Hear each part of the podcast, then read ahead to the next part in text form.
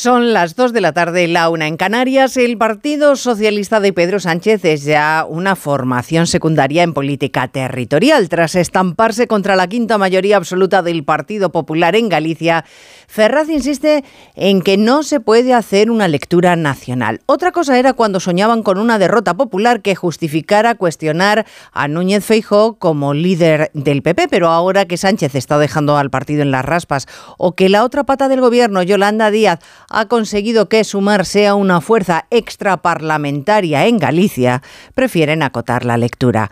En su derecho, desde luego, están de interpretarlo como prefieran, pero mientras fantasean con excusas inverosímiles, los tres partidos que han formado parte de los gobiernos de Sánchez, es decir, el Partido Socialista, Sumar y Podemos, se siguen precipitando al abismo por dos razones, fagocitados por el nacionalismo y por un liderazgo personalista que se impone por encima de cualquier razón política.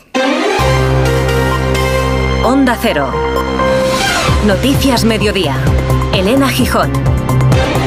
Buenas tardes. El Partido Popular considera que las urnas han sido clarísimas en Galicia, mantienen el gobierno y lanzan el mensaje a Sánchez de que su propuesta política está entregada al nacionalismo del Bénega en Galicia, de Bildu en Escadi o de Puigdemont en Cataluña y que eso no convence a la mayoría de los españoles. Cuca Gamarra, secretaria general del Partido Popular. Los eh, gallegos ayer eh, fueron dijeron alto y claro lo que querían y lo que no querían, que no querían muros, que quieren puentes, que quieren además convivencia y sobre todo que quieren unidad frente a todos aquellos que lo único que quieren es líos e inestabilidad. Por lo tanto, hablaron alto y claro. El Partido Socialista se ha convertido en un partido subalterno al nacionalismo en Galicia, nacionalismo del BNG liderado por Ana Pontón, que esta mañana ya como líder de la izquierda en la comunidad se coloca como la única posibilidad de dar la réplica al Partido Popular. No creo que cada fuerza política tenga que hacer a sus análisis o que se viu nesta campaña é que a forza que aglutina, a forza que xenera esperanza,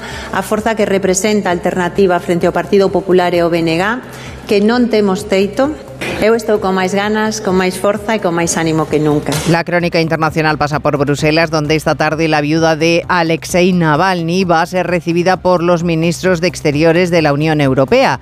Horas antes ha difundido un vídeo en el que se ha comprometido a construir una Rusia libre, retomando el legado de su marido.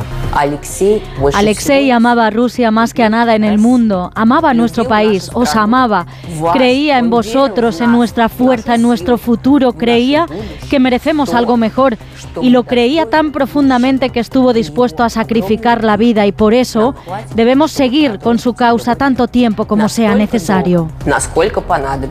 Hay más noticias de la actualidad de la mañana y vamos a repasarlas ya en titulares con María Hernández y Paloma de Prada. España insta al jefe de la diplomacia comunitaria que responda en el plazo de un mes a su petición conjunta con Irlanda de revisar con urgencia la relación con Israel. José Borrell confía en que habrá compromiso fuerte con los derechos humanos en la reunión de hoy de ministros europeos. La policía investiga como un homicidio la muerte en Getafe de un menor de 14 años que ingirió una bebida energética a la que habían añadido varios gramos de la conocida como cocaína rosa. Los autores, a los que el fallecido conoció por Instagram, huyeron del lugar y colgaron vídeos en Internet. Nueva semana de protestas y tractoradas con manifestación prevista el miércoles en Madrid y llamamiento a que se concentren 500 tractores frente a la sede del Ministerio.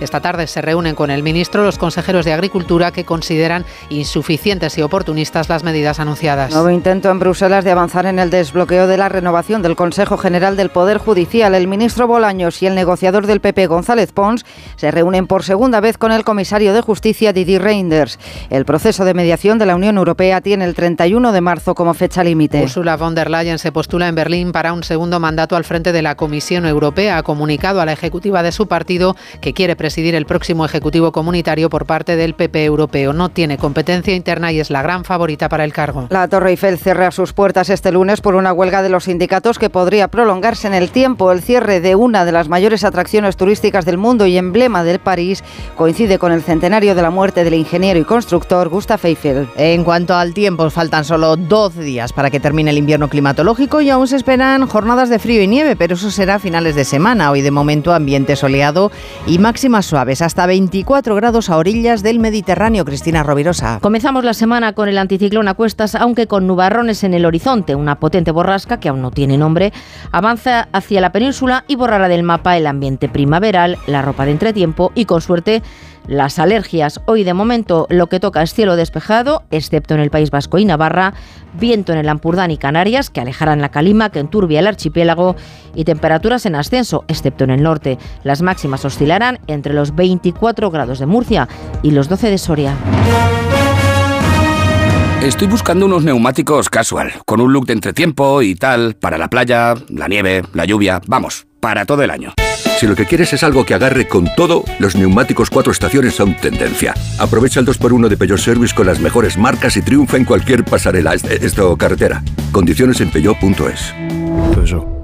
Descubre los diseños exclusivos y los productos innovadores de las tiendas porcelanosa. Piezas de gran formato, griferías con sistemas de ahorro, cocinas de inducción invisibles. La casa de tus sueños está en porcelanosa. Y ahora, del 1 al 16 de marzo, aprovecha los días porcelanosa con descuentos muy especiales. Porcelanosa.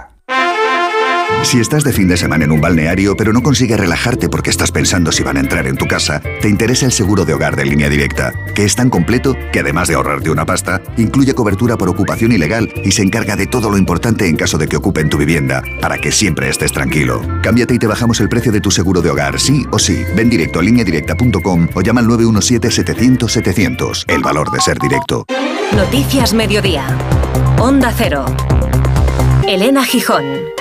40 escaños para el Partido Popular, 25 para el BNG, 9 para el PSOE y 1 para Democracia Orensana. Esa es la composición del nuevo Parlamento gallego que esta mañana está celebrando el Comité Ejecutivo de los Populares. Alfonso Rueda, erigido como líder sin tutelas de Génova, celebra una victoria que en clave autonómica le garantiza cuatro años más y que en ámbito nacional supone la constatación del desgaste del PSOE. Socialistas superados por los nacionalismos. Hoy en la sede popular gallega se felicitan Galicia Ángeles San Luis por unos resultados contundentes. Y es que de los 313 concellos que tiene Galicia, el Partido Popular ha sido el más votado en 298, el más votado en seis de las siete principales ciudades, salvo, en Vigo, que ha ganado el bloque nacionalista galego, los populares han quedado segundos. El PP ha obtenido 72.000 votos más que hace cuatro años, aunque después en el número de escaños se, haya traducido en dos menos. Y Alberto Núñez Feijóo esta tarde va a participar a las 5 en la reunión de la Junta Directiva del Partido Popular de Galicia, donde se van a analizar estos datos. Ayer ya lo avanzaba en su intervención Alfonso Rueda. Gracias, por supuesto. Mañana estará aquí para celebrarlo con todos nosotros. Pero gracias, por supuesto, o primeiro militante de Galicia, a que marcó o camino... Al que marcó el camino. Rueda lo incluyó en sus dedicatorias del triunfo electoral. Fijo, ya lo hemos venido contando, se implicó a fondo en esta campaña gallega. Bueno, el bloque de la izquierda no ha logrado su objetivo, que era obtener más escaños que el Partido Popular. No lo ha conseguido, entre otras razones, porque el PSDG de Gómez Besteiro se ha dejado cinco escaños y se queda como un partido al que Rueda le triplica en resultados. Quisieron hacer una campaña contra Feijóo y el candidato popular se les ha escapado. Hoy los socialistas gallegos guardan silencio. La líder de la oposición en Galicia, Ana Pontón, sí que ha comparecido, orgullosa de que el nacionalismo sea la única oposición al Partido Popular y convencida Galicia Ramón Castro de que no tienen techo para seguir creciendo. El BNG ha reunido a su ejecutiva esta mañana. No ha conseguido el bloque su objetivo final, pero se ha consolidado como referente y líder de la oposición en Galicia. Con ello se queda Ana Pontón. É alternativa indiscutible ao Partido Popular. Somos a forza política capaz de esa hegemonía. Ha criticado al Partido Popular por hacer una campaña apelando al miedo a los nacionalistas. El bloque ha crecido a costa de un PSOE que obtiene su peor resultado en elecciones autonómicas. José Ramón Gómez Besteiro ha confirmado que tomará posesión de su acta abandonará el Congreso. La dirección gallega del partido analizará los resultados el miércoles. José Manuel Laje, secretario de organización del Partido Socialista en Galicia, ha anunciado que la ejecutiva regional de su formación se reunirá el próximo miércoles, mientras la portavoz de la Ejecutiva Federal Socialista, Esther Peña, ha dicho en Madrid que son conscientes de que tienen dificultades, pero que van a encontrar soluciones y minimizan el triunfo del Partido Popular. Ha dicho Peña que eh, los populares lo necesitaban después de la sorpresa que se llevaron Ignacio en las generales. Sí, esas son las explicaciones con poca autocrítica en esta mañana dura para la portavoz Esther Peña. El PSOE, en todo caso, dice seguir apoyando a Gómez Besteiro y no quiere extrapolar lo ocurrido en clave nacional. Vamos, que lo que ha pasado en Galicia, que se quede en Galicia, viene a decir. Lo de la amnistía, por ejemplo, no tiene nada que ver. No creemos que la amnistía haya influido en estos territorios, en estos resultados, perdón, porque además, en todo caso, que parece evidente en un análisis preliminar, es que el trasvase de voto del Partido Socialista ha ido a otro partido, al BNG, que apoya claramente la amnistía, que es claramente soberanista. Palabras de Cerpeña que desde el PP se veían hoy bien distintas, ya que creen que Galicia pone en pie en pared contra la deconstrucción de España, que ha hecho Sánchez hasta ahora pactando con nacionalistas independentistas de extrema izquierda, y este, decía la popular Díaz Ayuso, es el resultado. No creemos que la Sánchez también en Galicia se ha entregado al comunismo puro y le ha salido muy mal. Pero ayer las urnas le han asestado un golpe muy duro que no va a saber asimilar. El PSOE se apunta al refranero gallego de nunca llovió que no escampara, dice Peña, y el PP advierte a Sánchez que el líder cuestionado ya no es precisamente Núñez Fijo. Y luego está Sumar, que ha quedado como fuerza extraparlamentaria. El ministro portavoz, el ministro y portavoz Ernest Urtasun, portavoz de Sumar, pues trataba de explicarse. somos un proyecto joven, que hemos llegado tarde y por lo tanto que nos ha faltado tiempo para poder, eh, para poder eh, eh, explicar nuestro proyecto. Es la primera vez que nos presentábamos. Y así todo. Un desastre los resultados de la coalición de gobierno, pero nunca llovió que no escampase, efectivamente, ha dicho la portavoz socialista Esther Peña, que a pesar de ser la tercera fuerza ha preferido hacer hincapié en que los populares han perdido base electoral. Desde luego cada partido tiene que construir su relato, pero no parece que el resultado de las gallegas vaya a ser Juan de Dios Colmenero inocuo. Así es, con tres consecuencias, tres claves para la política nacional. En primer lugar, si las elecciones de ayer en Galicia eran un plebiscito para Feijó, Feijó ha salido reforzado, revitalizado, con una victoria contundente, abandonando, por cierto, ese retorcido argumento que se utilizó en la última semana de campaña de que Feijó no tenía claro su total rechazo a los indultos o la amnistía. En segundo lugar, la debacle del Partido Socialista patrimonializado por Sánchez y entregado al nacionalismo. En esta campaña, desde el PSOE, en ocasiones casi se pedía más el voto por el BNG que por el Partido Socialista. Y en tercer lugar, los extraparlamentarios intrascendentes Sumar, Podemos y Vox. En Sumar y Podemos, en todo el espacio a la izquierda de la izquierda, todas las miradas apuntan a Yolanda Díaz. Y Vox, también con cero escaños. En este caso, Galicia demuestra que se puede hacer frente a Sánchez y al nacionalismo sin que Vox aparezca por ningún sitio. Noticias Mediodía. ¿Sabes cómo se dice optimismo en alemán? Optimismos. Fácil, ¿verdad? Pues así de fácil te lo pone Opel si eres empresario o autónomo. Descubre la tecnología alemana del futuro con los días pro empresa de Opel. Solo hasta el 29 de febrero condiciones excepcionales en toda la gama de turismos y comerciales. Ven a tu concesionario o entra ya en opel.es. Es hora de que esta empresa funcione como lo que es, una empresa familiar. Yo no me he partido el lomo por esta empresa para que ahora venga mi hermano a vivir del cuento. Pero es tu hermano Jesús. Ha habido un derrumbe en la fábrica. Pues tu padre está herido. Si algo le pasa a padre, sería lo que siempre has querido ser, ¿no? Sueños de libertad. Gran estreno. El domingo a las 10 de la noche en Antena 3. La tele abierta. Hay dos tipos de motoristas. Los moteros que aparcan en la puerta y los mutueros que hacen lo mismo, pero por menos dinero. Vente a la mutua con tu seguro de moto y te bajamos su precio, sea cual sea. Llama al 91 555 5555. Hay dos tipos de motoristas: los que son mutueros y los que lo van a ser. Condiciones en mutua.es. Noticias Mediodía. Onda Cero. El Kremlin califica de groseras las acusaciones de Occidente por la responsabilidad de Putin en la muerte de Alexei Navalny. Alemania ha ido incluso más allá, convocando al embajador ruso en Berlín para pedir explicaciones. Las, causas de la muerte todavía se desconocen. Ni la madre ni los abogados del líder opositor han podido entrar en la morgue ni les dicen dónde está el cuerpo. Hermetismo total del régimen ruso y represión contra los que quieren homenajear a Navalny, aunque siguen las peregrinaciones a lugares emblemáticos para recordarle. No se acobarda tampoco la viuda, Julia Navalnaya, dispuesta a coger el testigo de su marido para construir lo que ha denominado la Rusia libre. Moscú, Xavi Colás. En un vídeo difundido en el canal del fallecido opositor en YouTube, la vida de Navalny asegura que continuará la lucha de su marido contra el régimen de Putin. Acusa al Kremlin de ordenar el asesinato de su esposo en prisión. Putin ha matado al padre de mis hijos. Me ha quitado lo que más quería.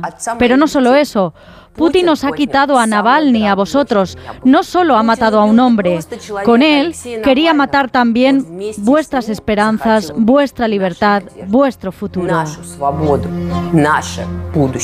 Han pasado ya 72 horas de la muerte de Navalny. No hay una explicación oficial de las causas de su fallecimiento. Desde su equipo lo consideran un asesinato político. Su entorno denuncia que de nuevo hoy han echado de la morgue a su madre y a su abogado. Misterio sobre el cadáver que según un medio ruso tenía hematomas por convulsiones.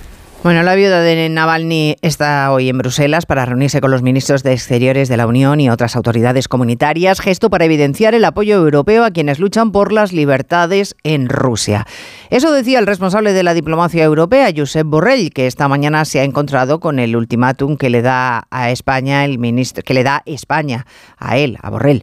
Se lo daba el ministro Álvarez. Un mes de plazo para que responda a la petición que ha hecho el gobierno Sánchez junto con el de Irlanda para que se investiguen los crímenes de Israel en Gaza. De lo contrario, ha dicho el Álvarez que España actuará de manera unilateral. La respuesta de Borrell, Bruselas, Jacobo de Regoyos, ha sido que eso no se puede hacer de la noche a la mañana. Borrell pide calma, quiere estudiarlo con tranquilidad. Esto no es una cosa que se pueda hacer de la noche a la mañana. Y España, por boca de José Manuel Álvarez, quiere que la próxima cita de ministros de Exteriores el mes que viene haya ya una evaluación y unas conclusiones sobre la mesa. Le voy a solicitar a él la necesidad de que se produzca esa evaluación, de que se produzca y que esto se haga en un corto plazo. Esta es la primera vez que los 27 debaten la carta de España-Irlanda pidiendo medidas en el contexto del acuerdo de asociación con Israel si constatan que este país está violando los derechos humanos en Gaza. España, por cierto, ha anunciado que sancionará por su cuenta a los colonos israelíes violentos si no hay acuerdo en la Unión Europea para hacerlo. Miren, parece que la mañana va de ultimátums, porque hay otro, el que ha dado Israel, que invadirá Rafah si los rehenes en manos de Hamas no vuelven a casa antes de principios de marzo, antes del inicio del Ramadán. El gobierno de Netanyahu garantiza que, llegado el momento, garantizarán la evacuación de civiles en coordinación con Estados Unidos y Egipto. Hablamos de casi millón y medio de gazatíes que se concentran en ese punto fronterizo y que ya no tienen más terreno para seguir huyendo. Jerusalén, Hanna Beris. En este punto exactamente confluyen los dos objetivos de la guerra de Israel contra Hamas desatada por la masacre del 7 de octubre. Destruir la infraestructura militar de la organización terrorista y recuperar a los 134 secuestrados de los cuales 32 al menos se saben que están muertos, todos ellos aún en manos de Hamas en la franja de Gaza. Si bien el operativo en Rafah, destinado a destruir cuatro batallones armados de Hamas que allí operan, fue presentado como ineludible, si vuelven ante los secuestrados, no es de descartar que Israel cambie los planes. Recuperar a sus civiles y también soldados secuestrados es un punto clave actual para el Estado de Israel. Bueno, según las cifras actualizadas del Ministerio de Salud de Gaza, controlado por Hamas, el número de muertos en la franja supera los 29.000 en 136 días de guerra. En Haya, entre tanto, han comenzado las audiencias públicas ante la Corte Internacional de Justicia, que, como saben, investiga la denuncia de Sudáfrica contra Israel.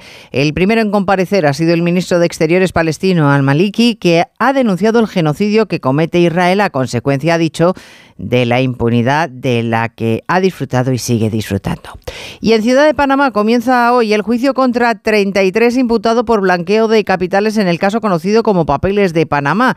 Están implicados los fundadores del ya extinto bufete de abogados Mossack Fonseca, epicentro del escándalo mundial de presunto ocultamiento de riquezas mediante sociedades extraterritoriales. Como saben, en este asunto hay varios nombres conocidos de la vida pública y cultural española implicados. Aquí en nuestro país, tercera semana de protestas de agricultores y ganaderos, aunque va bajando la intensidad. Hoy las movilizaciones más sonoras se están registrando en Mallorca con tractores en caravana hacia la delegación del gobierno y en Logroño más de un centenar recorren la capital riojana.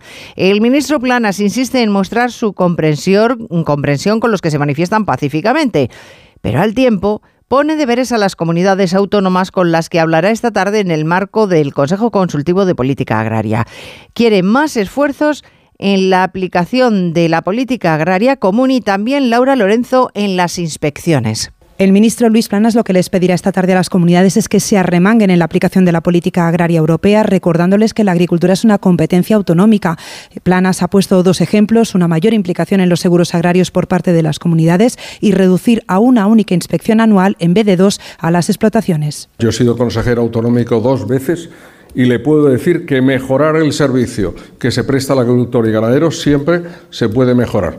Las comunidades autónomas son gobierno. ¿Eh? gobierno y por tanto tienen que dar también respuesta a las organizaciones agrarias. Planas insiste en mantener la interlocución con las tres principales organizaciones agrarias. No cuenta con Unión de Uniones, quien anuncia para este miércoles una movilización histórica en Madrid. Pretenden reunir a más de 500 tractores frente al Ministerio de Agricultura. Noticias Mediodía, Onda Cero.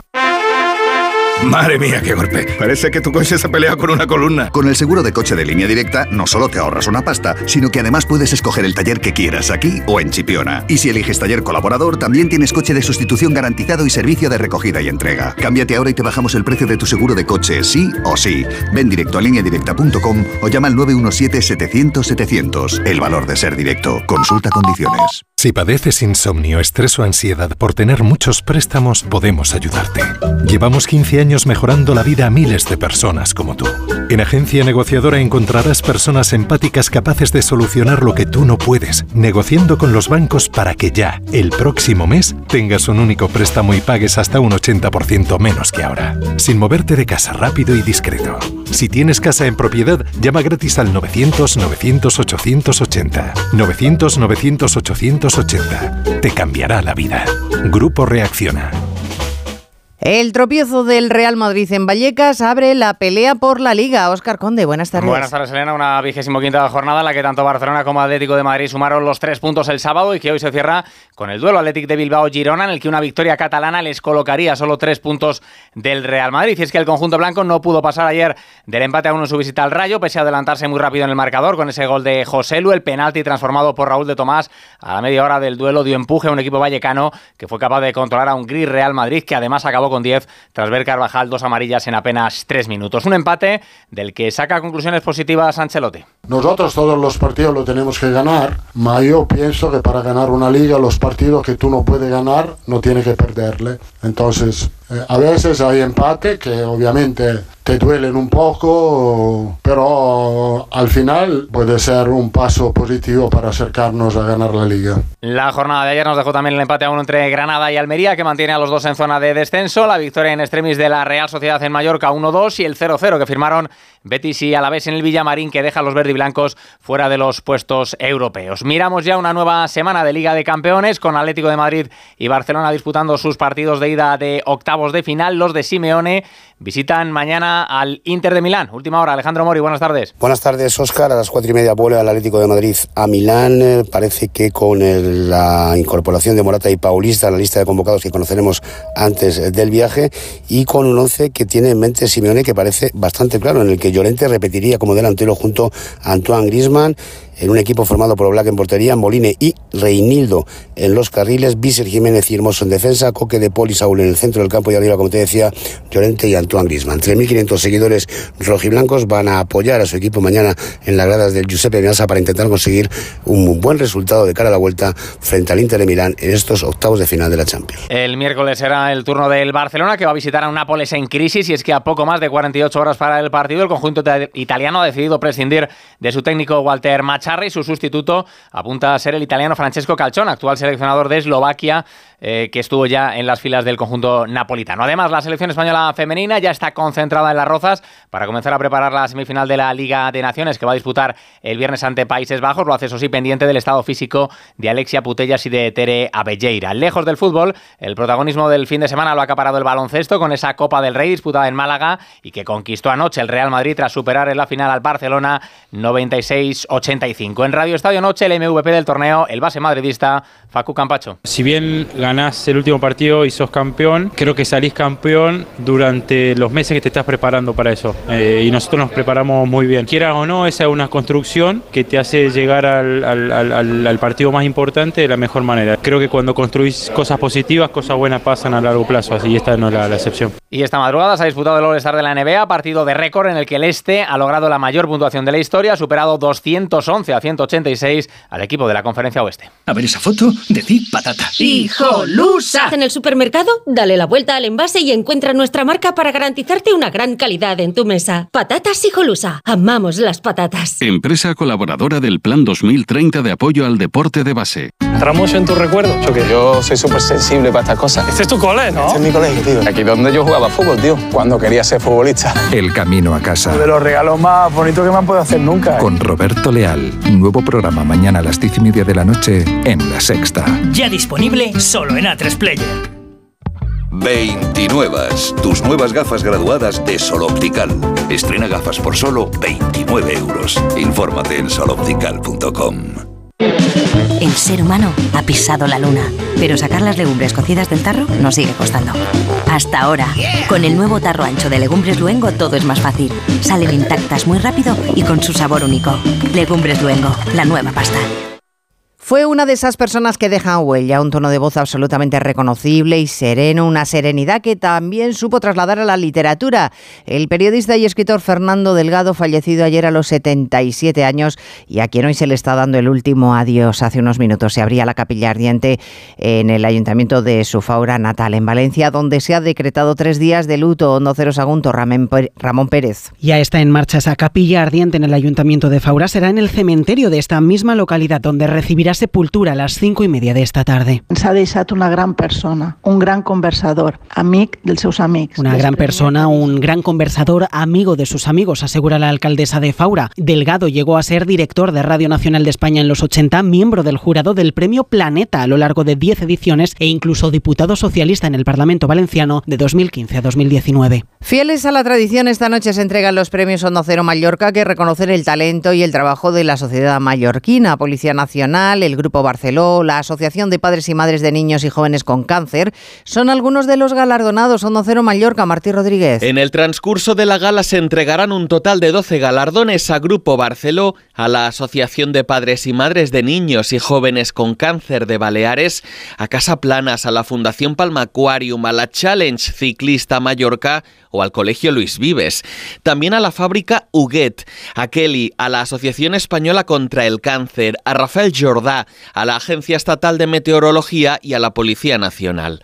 La ceremonia de entrega de los premios Onda Cero Mallorca tendrá lugar a las 7 de la tarde en el Auditorium de Palma y congregará a más de 1.200 personas. Y Sueños de Libertad es la última gran apuesta de Antena 3, nueva serie diaria que cogerá el testigo de Amares para siempre tras 11 años de emisión. Sueños de Libertad ocupará la sobremesa de la cadena de lunes a viernes, aunque el estreno del primer capítulo está previsto para la noche del domingo 25 de febrero, 25 de febrero a las 10 de la noche. A partir del lunes 26 se acomodará en las tardes a las 4 menos cuarto. Amor, celos, traiciones y luchas familiares por el poder son algunas de las claves que nos encontraremos en estos primeros capítulos de Sueños de Libertad.